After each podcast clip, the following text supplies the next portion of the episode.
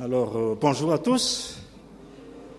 Et je réitère les bonnes fêtes à tous les papas, et plus particulièrement à Gerson et Oliva qui ont reçu une prophétie là, de la part des enfants, qui ont reçu aussi les cadeaux, je crois.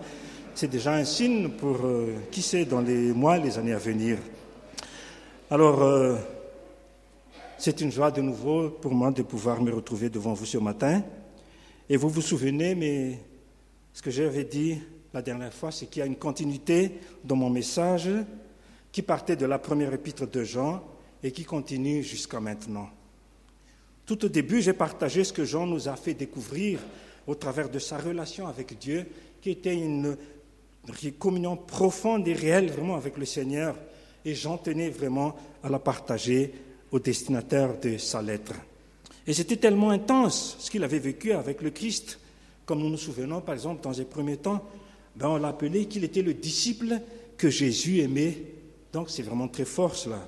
Il était parmi les témoins de la transfiguration de Jésus sur la montagne, d'où sa déclaration au début de son épître, ce que nous avons entendu, ce que nous avons vu de nos yeux, ce que nous avons contemplé et que nos mains ont touché concernant la parole de vie, voilà tout ce qu'il avait vécu avec le Seigneur. Il le partage dans l'introduction de son épître. Dans les moments tragiques de la souffrance de Jésus aussi, eh bien, il était là, présent lors du jugement jusqu'à la crucifixion. Vous voyez, tout cela n'était pas effacé dans la mémoire des gens, mais ancré en lui, et d'où ce rappel qu'il tenait à le faire ici. Mais rappelons-nous sur ce que j'ai dit. C'est tellement merveilleux la communion que Jean nous a fait découvrir au travers de sa lettre. Et si nous voulons vivre cela, découvrir cette communion, eh bien, sachez que l'ennemi ne va pas croiser les bras, mais il va faire tout son possible, tout ce qui est en son pouvoir pour que ces désirs de communion n'aboutissent pas. Et il voulait, pour cela, ériger des barrières entre nous et Dieu afin que la communion ne s'établisse pas. À propos de communion, j'ouvre juste une parenthèse avant de continuer. Pas plus tard que dimanche dernier, Josué nous a partagé sur la vie de Simeon, ce vieillard qui attendait la venue du Sauveur. Et au travers de sa vie, on voit cette communion, une réelle communion, une profonde vraiment avec le Seigneur Dieu. Figurez-vous, mais il y a à peine deux, trois semaines en arrière, j'ai lu ce passage et la vie de Simeon m'a énormément étonné. Je me suis dit, quelle relation avec le Seigneur, quelle patience aussi d'avoir attendu si longtemps. Il attendait patiemment la venue du Sauveur et dans sa patience, Dieu, par son Esprit Saint, l'avertit qu'il ne verrait pas la mort avant d'avoir vu le Christ. Et au fil des années, il ne s'était pas laissé décourager par cette attente, mais il attendait cette venue avec confiance. Oui, d'être averti, c'est une chose, mais de savoir quand, c'en est une autre. Il n'y avait pas de date précise, mais il avait confiance à la parole de Dieu, il avait confiance à la promesse de Dieu. D'autres personnes auraient pu sûrement perdre patience face à cette attente indéterminée, mais pas lui. Simeon avait confiance en Dieu en qui il se confie. Et voilà que, par un concours de circonstances incroyables, il va faire face à cette rencontre tant attendue qu'il désirait vraiment. Son désir va être exaucé avant que ses yeux ne se ferment. Il n'y avait pas encore de réseaux sociaux en ce temps-là pour annoncer la venue de ce Fils de Dieu, par exemple comme dans une famille royale, là on annonce vite les nouvelles et puis tout le monde se rue. Il n'y avait pas cette annonce que l'enfant Jésus va être présenté au temple et voilà que tout le monde se rue au temple. Non, il n'y avait pas cela encore.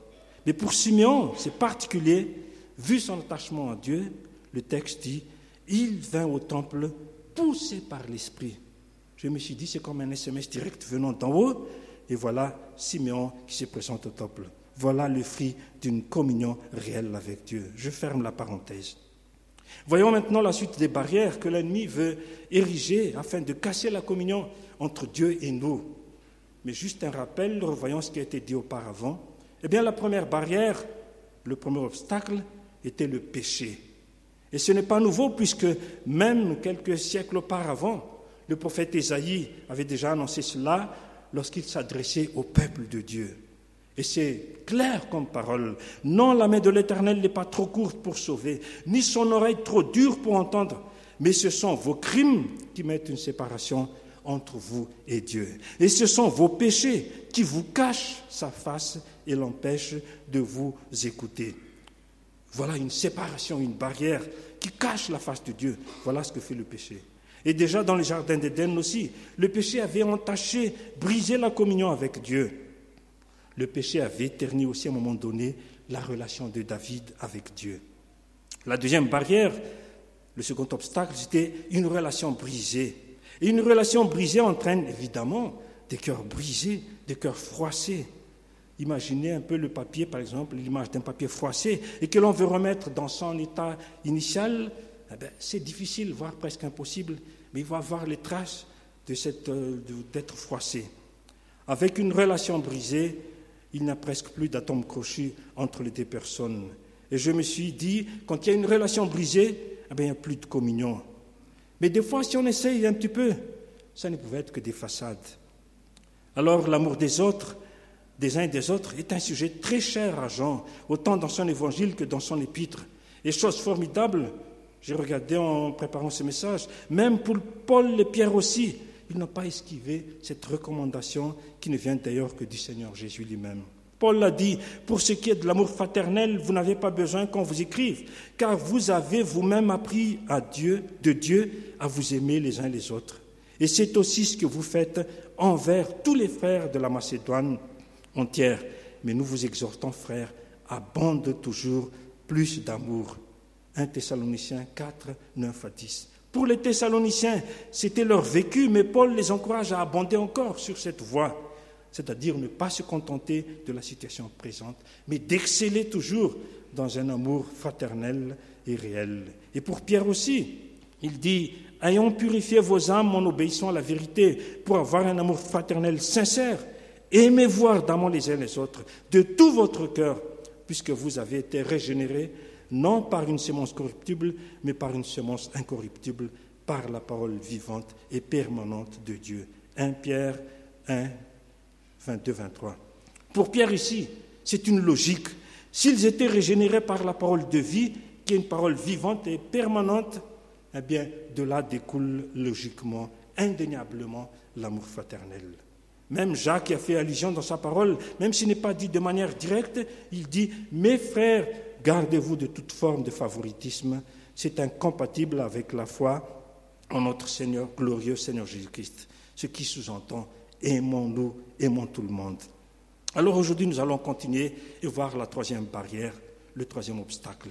Et pour cela, nous allons lire un court passage dans 1 Jean, chapitre 2, du verset 15 à 17. N'aimez point le monde, ni les choses qui sont dans le monde. Si quelqu'un aime le monde, l'amour du Père n'est pas en lui. Car tout ce qui est dans le monde, la convoitise de la chair, la convoitise des yeux, l'orgueil de la vie ne vient point du Père, mais vient du monde. Et le monde passe et sa convoitise aussi, mais celui qui fait la volonté de Dieu demeure éternellement. La suite de cette lecture nous fait découvrir tout de suite la troisième barrière, le troisième obstacle qui est l'amour du monde. Ça veut dire aimer le monde plus que toute autre chose. Et voilà encore une autre barrière que l'ennemi veut ériger afin de ternir, d'assombrir notre communion avec Dieu, c'est-à-dire l'amour du monde. Remarquez, mais dans ces trois versets, le mot monde est repris six fois, sept même avec l'adjectif possessif, sa convoitise. C'est pour dire que ce que va dire Jean est d'une très grande importance et il veut mettre les points sur les i. Au premier coup d'œil, en mettant le lien avec l'Évangile, les détracteurs de Jean pourraient dire, mais est-ce qu'il ne se contredit pas dans ce qu'il écrit ici? Poussé par l'Esprit, n'avait-il pas dit dans l'Évangile, car Dieu a tant aimé le monde qu'il a donné son Fils unique, afin que quiconque croit en lui ne périsse pas, mais qu'il ait la vie éternelle? Jean 3,16. Voilà une déclaration qui va secouer le monde entier. Le monde pense que Dieu est injuste, que Dieu ne l'aime pas. Jean dit ici, Dieu aime le monde. Il faut vraiment avoir de l'amour pour arriver à donner son propre fils, l'unique fils comme victime expiatoire, et c'est ce que Dieu a fait. Et c'est vrai, si cet amour de Dieu habite en nous, ne devrions-nous pas aussi aimer le monde comme Dieu l'aime? Et pourtant, et pourtant, dans la lecture que nous venons de faire, de lire, il dit, si quelqu'un aime le monde, l'amour du Père n'est pas en lui. Alors là, n'y a-t-il pas une contradiction, une réelle contradiction? Bien sûr que non. Les différentes définitions du mot monde nous y aidera à y voir un peu plus clair. Il est intéressant de noter le mot grec pour monde utilisé dans ces passages et le mot cosmos.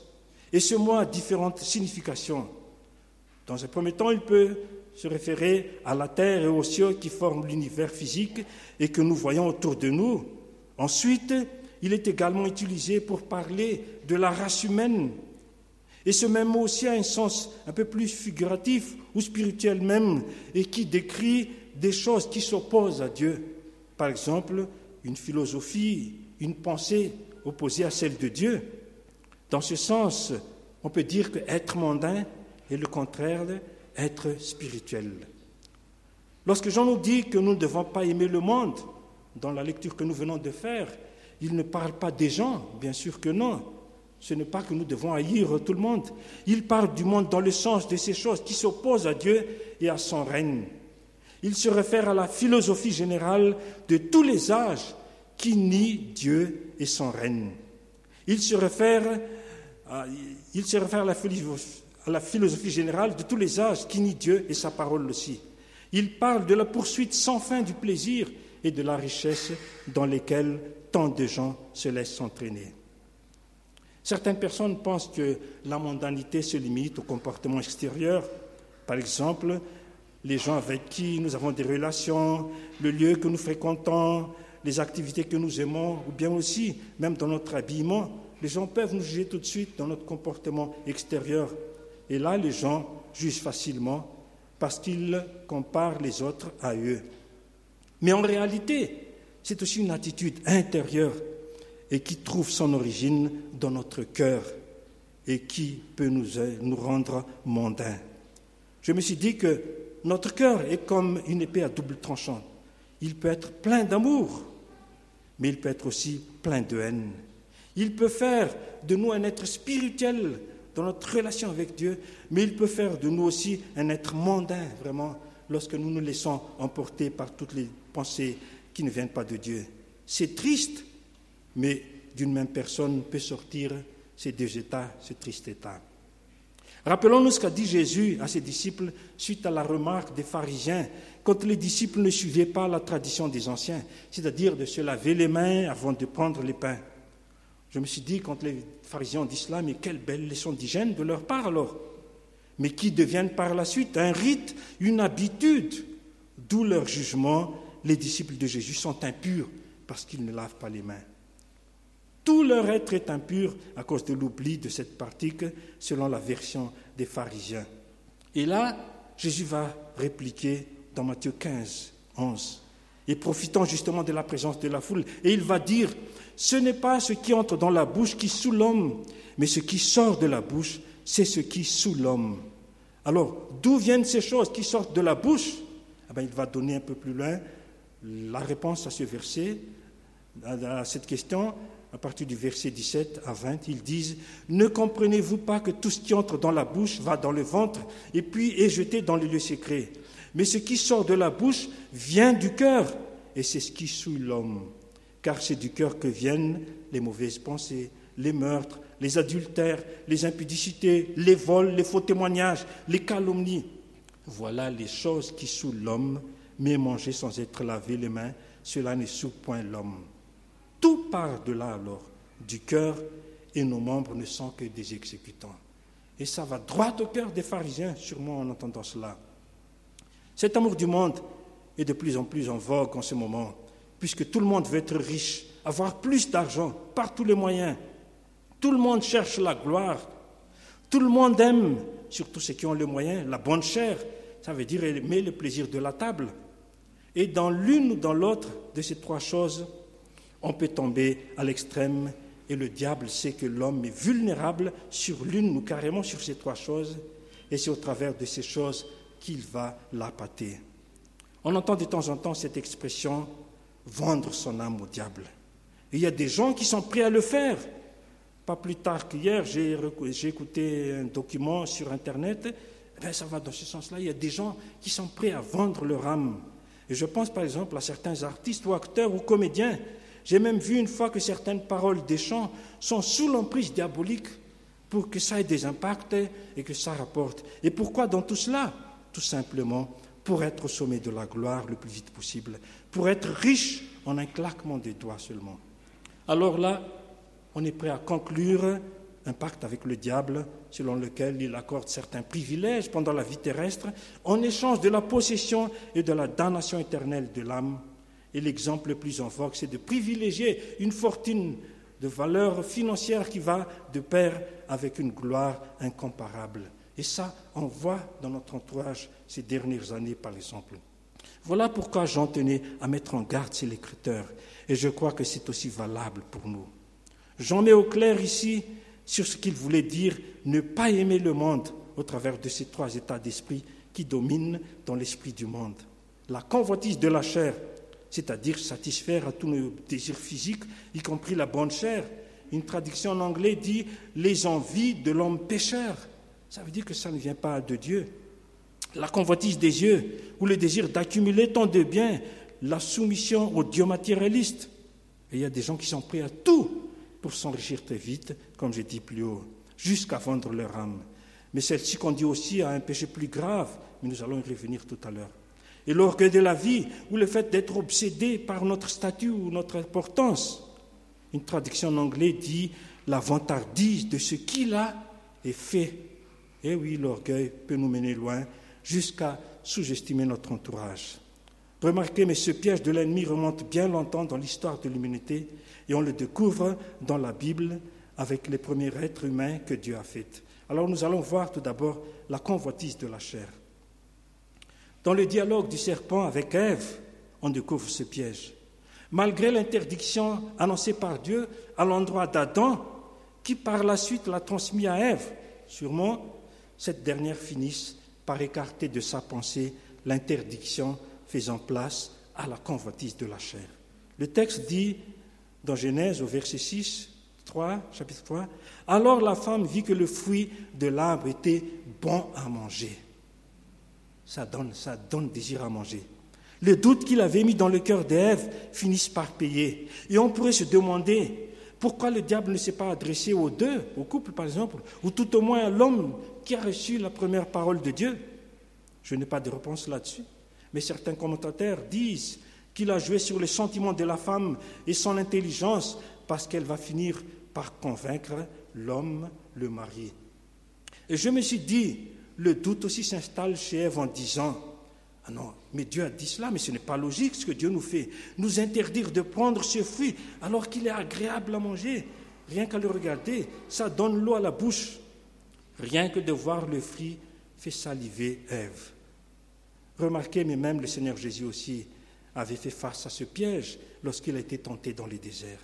Vraiment, le diable, il scrute le mondial pour tendre le piège même au Fils de Dieu. Et justement, à la fin du jeûne, d'un jeûne de 40 jours, le texte dit Il eut faim, comme tout être humain. Jésus aussi a eu faim.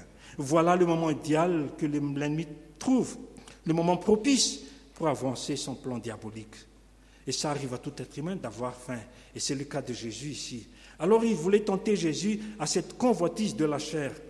Il savait que Jésus avait tout le pouvoir de faire des miracles, comme le cas ici transformer de pierre en vin, de pierre en pain. Seulement, ce n'est pas de Satan, ce n'est pas de lui que je recevrai des ordres. C'est vrai, son corps physique a besoin de nourriture, de pain, puisqu'il est un homme comme nous aussi, surtout après 40 jours de jeûne, mais en tant que fils de Dieu, et qui met en relief sa divinité, la parole du Père est aussi une nourriture pour lui, bien plus que du pain. Et pour confirmer, lui-même il a dit, L'homme ne vivra pas de pain seulement, mais de toute parole qui sort de la bouche de Dieu.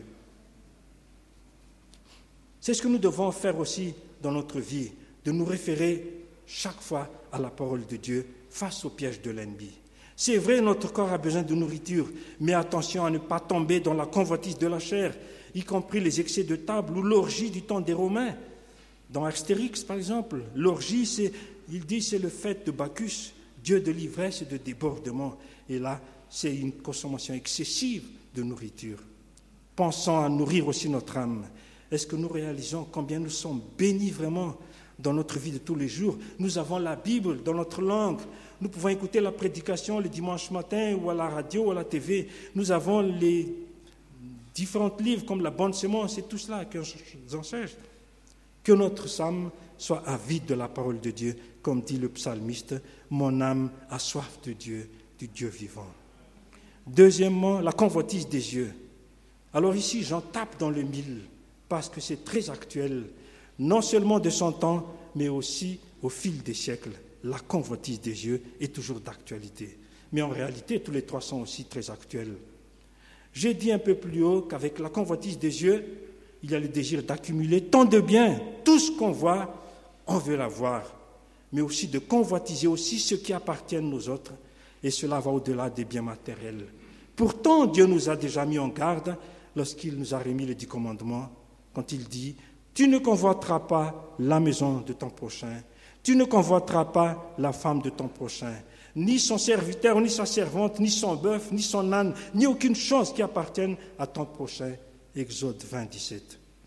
En fait, euh, la convoitise des yeux entraîne les vols.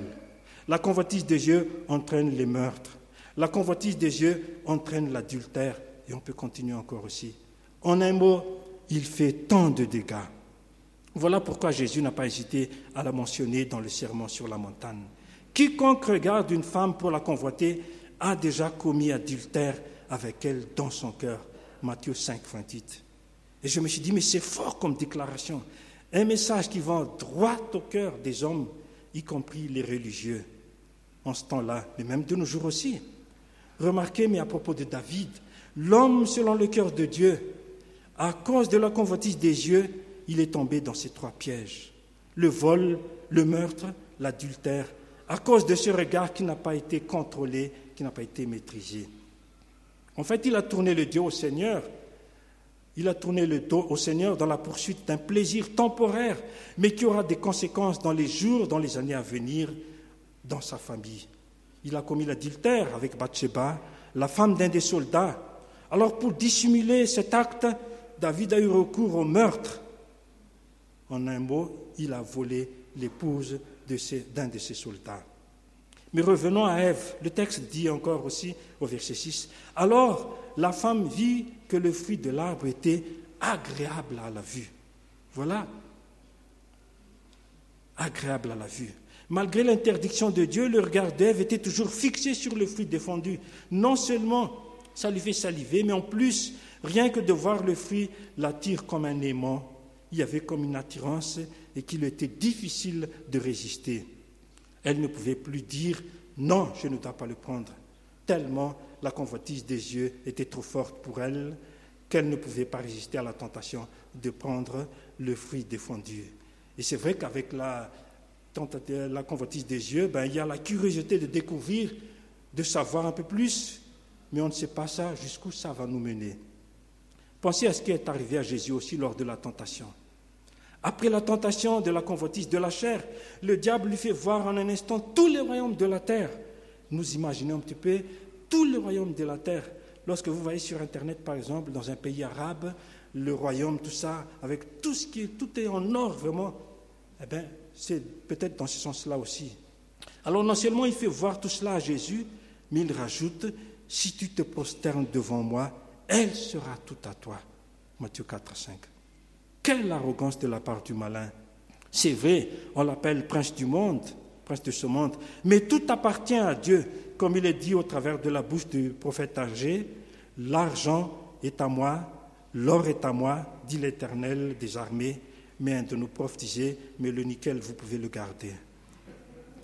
Malheureusement, beaucoup d'hommes tombent dans ce piège de vouloir tout avoir, même les enfants de Dieu, au travers de l'évangile de prospérité, qui se repentent comme une traînée de poudre. Et presque dans tous les pays, et presque tous les pays sont touchés par cette nouvelle doctrine. Je me rappelle, mais au début des années 70, année de ma conversion vers les, en 77, il y avait des réveils en ce temps-là, mais on ne parlait pas encore de ce mouvement de l'évangile de prospérité. Mais aujourd'hui, elle envahit même les réseaux sociaux, elle touche même toutes les églises aussi. Alors, attention à la convoitise des yeux, mes frères. Sinon, ça peut affecter nos cœurs et nos pensées. Et c'est une lutte quotidienne puisque nous ne sommes pas une statue, mais un être humain avec des sentiments, avec des instincts. Mais heureux ceux qui ne sont jamais tentés. Mais attention à vous aussi, les sœurs, de ne pas la provoquer. Je ne parle pas de vous ici, évidemment, hein, mais en général seulement. Mais souvent, avec l'habillement sexy, provocante, peut éveiller les instincts chez le sexe opposé. Je me rappelle d'une fois, j'ai fait une prédication ici, mais il y a bien longtemps, et j'ai trouvé deux photos, ça touche un petit peu dans ce domaine-là aussi, ben, une femme habillée, moulant, coulant vraiment dans sa robe, et à côté un sac d'oignons, ben, ça fait comme ça aussi, ben, c'est un peu pareil. Vraiment, il ne faut pas attention, faire attention. Et on se dit tout simplement, on peut se demander toujours au Seigneur aussi, comment je vais m'habiller. Enfin, la troisième barrière, le troisième obstacle à la communion, c'est l'orgueil de la vie. Quand l'orgueil nous tient, il peut nous mener loin de Dieu, loin de nos frères et sœurs, loin de nos proches. Dans ce piège, l'homme se croit au-dessus de tout, qu'il n'a de compte à rendre à personne.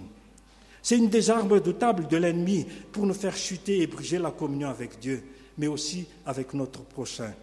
Et beaucoup de personnes en ont fait les frais et ont laissé des plumes. Par rapport aux deux autres, celle-ci part de notre être intérieur pour s'extérioriser et fait de victimes nous-mêmes tout d'abord et puis les autres aussi. Voilà pourquoi la parole de Dieu nous met en garde face à ce péché. Dans Proverbe 16, 18, il dit L'arrogance précède la ruine et l'orgueil précède la chute. L'arrogance précède la ruine et l'orgueil précède la chute.